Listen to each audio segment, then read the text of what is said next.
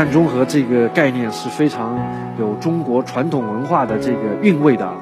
啊，至中和，啊，最终就形成的这个人和自然之间这种重新的平衡的状态，跟我们这个国家的生态文明思想啊是一脉相承的。那接下来可能从这个国家到城市到企业到家庭啊，都在不断的推动这方面的工作。应对气候变化关系到我们每个人，也不是一个国家。一个地区啊，一个产业自己做就能够完成的，那很大程度上是需要政府、市场、公众共同合作，形成可持续发展的巨大合力。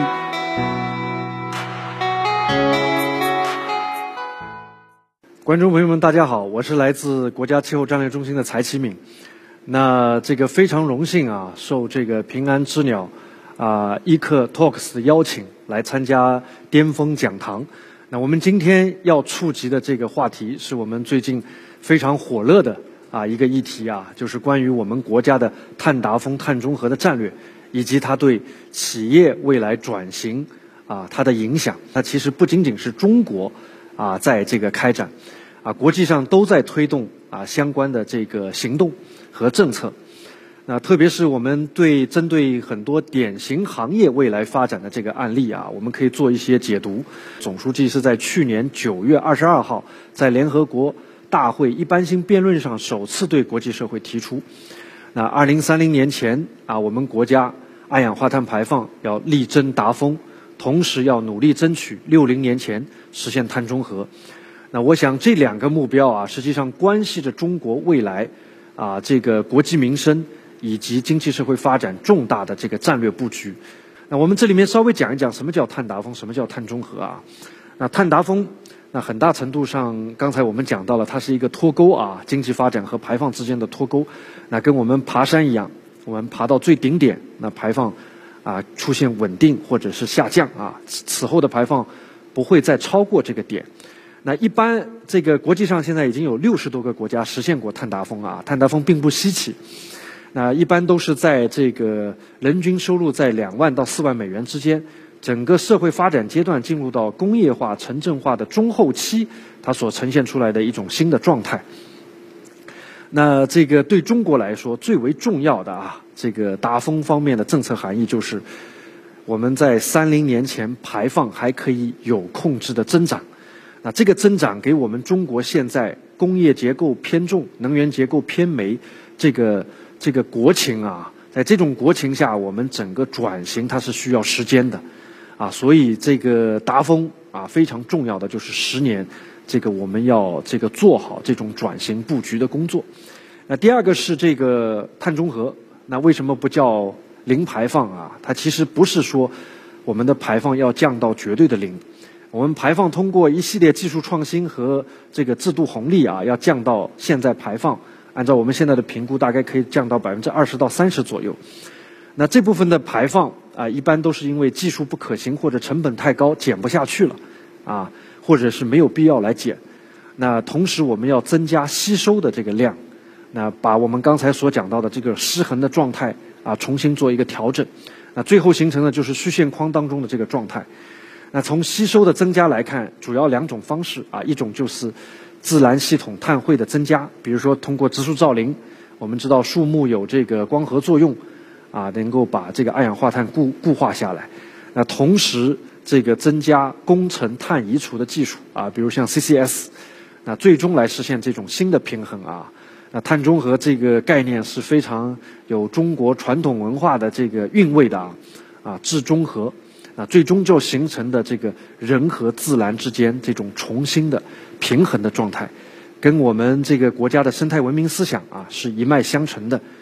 那我们谈这个话题啊，之所以放在今天这个场景下来讲，就是因为气候变化的这个极端事件，它的影响已经越来越越深远了。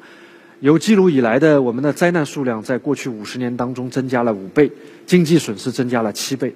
所以现在就需要这个各国啊进一步提高这个减排的力度，啊，科学家和政治家正在逐渐逐步形成共识啊，就是到三零年我们的人均排放啊，我们的二氧化碳排放总量啊，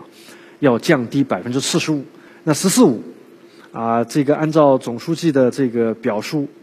啊，这个因为达峰距离达峰不到十年啊，所以是我们碳达峰的一个关键期和窗口期。那其中最为重要的就是国务院印发的《二零三零年前碳达峰行动方案》，它的重要的这个这个体验更多的是在实施。啊，方案是我们一加 N 体系当中 N 当中的这个为首的政策文件。那这个接下来这个有关部门啊，地方可能会根据这个。来部署制定相关的这种行动方案。那首先，它这个未来哈，这个启动了十项的这个行动，啊，包括在这个能源啊，这个能源的绿色低碳转型啊，节能啊，这个降碳，那工业啊，城乡建设、交通运输啊，以及包括循环经济啊，我们的这个科技创新啊，碳汇能力的提升。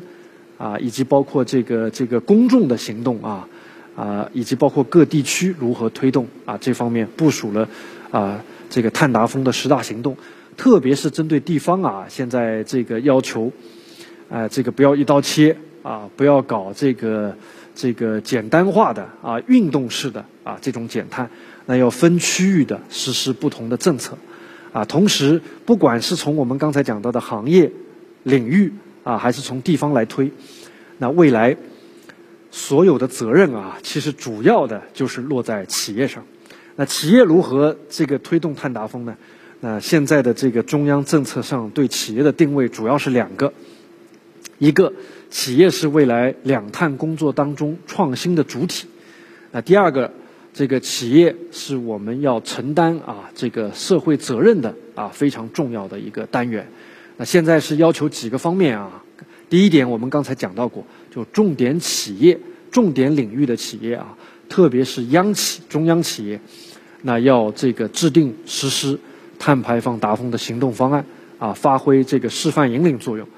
第二个是这个重点用能单位啊，这些可能这个能耗相对比较高的这些企业啊，接下来可能要这个深入实施一些专项的减碳。节能的行动，那要根据企业的情况啊，一起一策的来制定相关的工作方案。那第三个就是关于上市公司啊，很多公众公司啊，或者是发债类的这种企业啊，要求做好信息披露，那要接受这个市场以及公众的这个监督啊。所以这些针对企业的这个任务啊，也表表达的很明确啊。那到目前为止，据不完全统计，全国已经有超过一百。多个企业提出了碳达峰、碳中和的目标，啊，比如说传统的化石能源的企业，啊，像这个火电行业，五大发电集团现在都提了早于二零二五年前达峰的啊，特别是国家电投，它提了这个二零二三年就要达峰。那石化化工行业也是，像我们所熟知的中石化、中石油，啊，这个中海油、中化集团等等哈。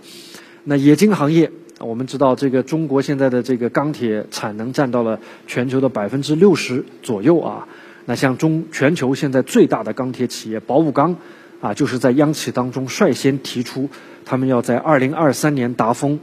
啊，同时在三五年排放下降百分之三十，啊，五零年就率先实现碳中和的目标，那也得到了这个中央领导人的充分肯定啊。那此外还有河钢啊，提出了更早的二零二二年就达峰的目标。那建材行业啊，我们刚才讲到的这个交通行业啊，很多汽车制造啊都在做这样的这个行动。那还有就纺织行业，这个涉及到老百姓日常消费的啊，这个行业也是非常积极。那在这个很多像中纺联等等行业协会的带领下，在推动很多积极的这个行动。那互联网企业，我们一般认为这个跟好像跟碳达峰、碳中和没有太大关系嘛。但实际上，数据中心啊，现在越来越成为能耗和间接排放的大户。那这个这个它的这个排放量大致上已经占到了钢铁行业的三分之一左右啊。所以这些企业啊，包括五 G 啊、工业互联网啊、人工智能啊等等啊，这些先进的这个信息技术、信息科技的应用，未来也需要这个提升绿色低碳化的水平。那同时呢，这些企业实际上也盯准了这个背后啊。巨大的这个产业投资的机会，那结合他们的很多信息化、智能化的技术，在做很多转型啊，比如说很多企业布局在电动汽车的制造啊数字能源的板块等等哈。那也包括很多金融机构啊，包括商业银行、投资银行啊，这个这个政策性银行都提出了很多啊，这个未来金融支持碳达峰、碳中和实现的很多具体的行动标准啊政策。那在很多金融产品上正在做逐步做很多创新啊。那我们现在涉碳的政策啊，尽管我们一加 N 啊目前出了两个文件哈，后续的三十多个文件还没出来，但实际上从今年一月份开始，大量的政策都跟两碳这个在挂钩啊，比如像生态环境部、发改委啊、财政部啊、银保监会啊、这个能源局等等出台的很多关于能源领域的。关于两高项目控制的啊，关于绿色发展的很多政策啊，其实都跟都跟我们的这个这个碳达峰、碳中和工作啊息息相关。那这些实际上也为企业未来发展啊啊框定了很多新的这种方向。那比如说未来要建立的几个大的体系啊，第一个就是统计的体系，我们要有数据才能够做相应的这个决策啊。那第二个是针对源头控制啊，特别是我们企业很多项目要上马。那以前是有节能审查、环境影响评价，那接下来还要增加碳排放的影响评价啊，或者叫气候变化的影响评价。那第三个是要搞监测啊，我们现在排放的大量的这个企业当中的装置啊，未来排放二氧化碳啊以及其他的温室气体都要做监测。我们目前在五个行业啊十几个地方啊在开展相关监测的试点。那未来这项工作呢，还会被纳入到中央环保督查的范畴，啊，特别针对很多问题的这种整改啊，未来的落地实施啊，需要考虑这方面的内容，啊，这就是其中一个例子啊，就是我们碳排放环境影响评价，目前在全国七个省啊，包括像浙江啊、山东、广东啊等等啊，在电力、钢铁、建材、有色、石化化工。啊，这些高耗能行业率先在开展这些工作啊，同样在很多工业园区啊，也在这种率先率先的这种做这方面的试点。那接下来可能从这个国家到城市到企业到家庭啊，都在不断的推动这方面的工作。那整个转型过程当中最为核心的就是我们的能源生产和消费革命。那从目前的这个大部分的评估来看，我们国家大概预期在二零四五年就要实现。电力系统的净零排放，那五零年到六零年左右就要实现这个我们这个这个能源系统的净零排放啊。我们现在在意见当中啊，在达峰方案当中明确的就是我们的煤炭要在“十五五”开始出现下降，我们的石油要在三零年啊这个实现进入到一个达峰的平台期。那所以这些化石能源的消费未来都会有非常大的变化。那我们现在能源成本大概占到企业生产成本的百分之三十到四十，所以这些变化未来都会对企业产生很大的影响啊。那其中，比如说举个例子，就是煤电厂未来可能，我们这些煤电厂这个存量很大啊，这个大量的可能都是从二零零五年开始建的，那这些煤电服役的年限很短，未来如果还要利用的话，可能就要做很多技术改造。啊，比如说要开展很多的这个这个加装很多的 CCUS 啊，来解决它的这个这个减排的问题。那除了刚才我们所讲到很多技术之外啊，工程碳移除的技术也非常重要。那因为我们的二氧化碳排放量很大啊，我们的现在国家的排放量大致上这个相当于啊这个美国的两倍啊，欧盟的三倍。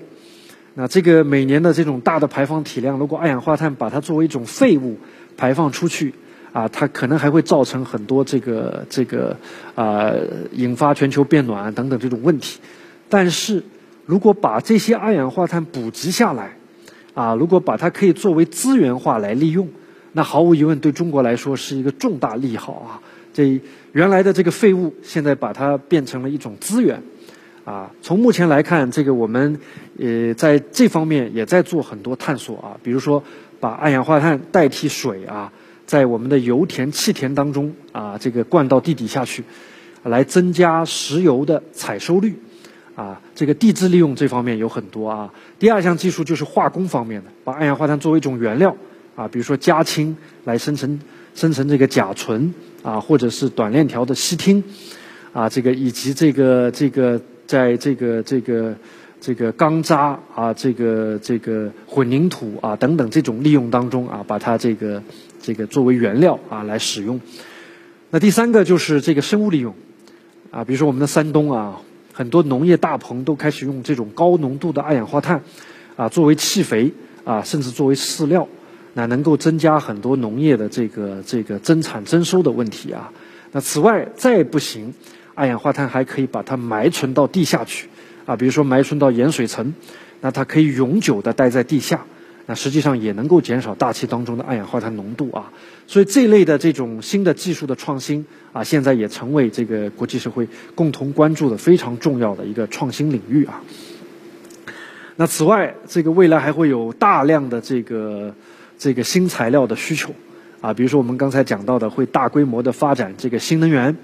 啊，电动汽车、燃料电池。日用化工等等啊，比如像最近这个 EVA 的啊，这个热固性的胶膜在市场上就非常之紧俏啊。那大量的催化剂啊、膜材料，还有包括这个这个一些新型的啊生物基的塑料啊，啊我们的电解质材料啊，这个石墨材料啊等等啊，这些都会成为未来需求啊非常旺盛的，那能够支撑碳达峰、碳中和啊，也给这些化工产业。啊，未来的这种转型带来了非常多的机遇。那我们做了个预测啊，我们也是最早做这个预测的。啊，此后像央行啊，其他的这个一些投资投资银行啊，也在我们这个基础上做了一些分析。那我们预测要实现六零年碳中和，累计要增加的啊这个投资大概在一百三十九万亿左右，年均大概三点五万亿，大致上相当于二零二零年中国 GDP 的大概百分之三点五。那公共资金啊，我们之前向联合国这个做了这个报告啊，我们现在跟财政部共同核出来的数啊，大数公共资金在四千，每年提供四千七百亿左右，那也就是大数五千亿啊。那这样的资金，公共资金的这个供给跟我们实际的资金需求之间还存在着很大的缺口啊，所以需要大量的这个社会资本进入到这个领域。那所以从这个九月二十二号之后啊。生态环境部、国家发改委会同央行、银保监会、证监会啊，共同推出了啊关于推动啊应对气候变化投融资发展的这个指导意见。那实际上是希望能够给市场、给企业啊提供这个更多的这个气候资金的供给，那降低啊气候融资的成本和政策风险。那央行现在在牵头啊这个金融支持碳达峰、碳中和的这个这个专项政策。那在这种政策当中，要把这个碳相关的这个内容，啊纳入到啊气候变化这些因素啊纳入到这个宏观的货币审慎政策的框架，纳入到风险监管，纳入到资产定价啊等等这些程序当中去。那毫无疑问，这个这个中国的央行啊非常国际化的，未来会推动很多这方面碳中和啊这个金融方面的很多创新的发展。那国际上也一样啊，啊，总书记在今年的九月二十一号的讲话当中，一周年的讲话当中啊，专门提到了中国将不再新建海外的煤电。那，其实对国际社会是一个非常郑重的承诺啊。这个这个煤电不再增加，那毫无疑问要增加很多可再生能源啊、新能源的这种投资。那比如说这个我们“一带一路”非常重要的一个平台啊，亚投行。亚投行的金立群行长啊，就这个提出来啊，这个银行设定了一个到二零二五年啊，未来五年的一个目标，气候融资的比例要超过这个银行的百分之五十。那也就是说，像亚投行这样的这个银行，未来会成为一个一家气候银行啊，绿色银行。那毫无疑问，对我们未来这种很多国际上的啊投资合作、企业走出去，会产生非常大的这个助力。那另外就是中国啊，这个除了撬动社会资本进来哈，它就必须为它设定一个这个游戏规则。那这个就是我们的这个碳市场，啊，目前是这个我们启动的啊，在今年七月份，在韩正副总理的启见证下，启动了全国碳排放权的这个上线交易。那首期纳入碳市场的是两千一百多家的发电行业的企业。那接下来在“十四五”预期要进入这个市场的，包括石化、化工、建材、钢铁、有色、造纸、民航啊等等这些这个产业。那毫无疑问，在“十四五”要逐渐建立起一个多行业的排放总量管理的这么一套制度，那来推动我们整个这个市场机制的啊发展。这个气候变应对气候变化关系到我们每个人，那也不是一个国家啊一个一个地地区啊一个产业啊这个自己做就能够完成的。那很大程度上是需要这个啊政府、市场、公众共同合作。形成可持续发展的巨大合力，那真正推动全球啊可持续的、高质量的实现这个碳中和，那构建起这个应对气候变化啊这个人类命运的共同体，那这是我想是我们这个终极的使命啊，也是我们企业发展未来非常重要的一个方向。谢谢。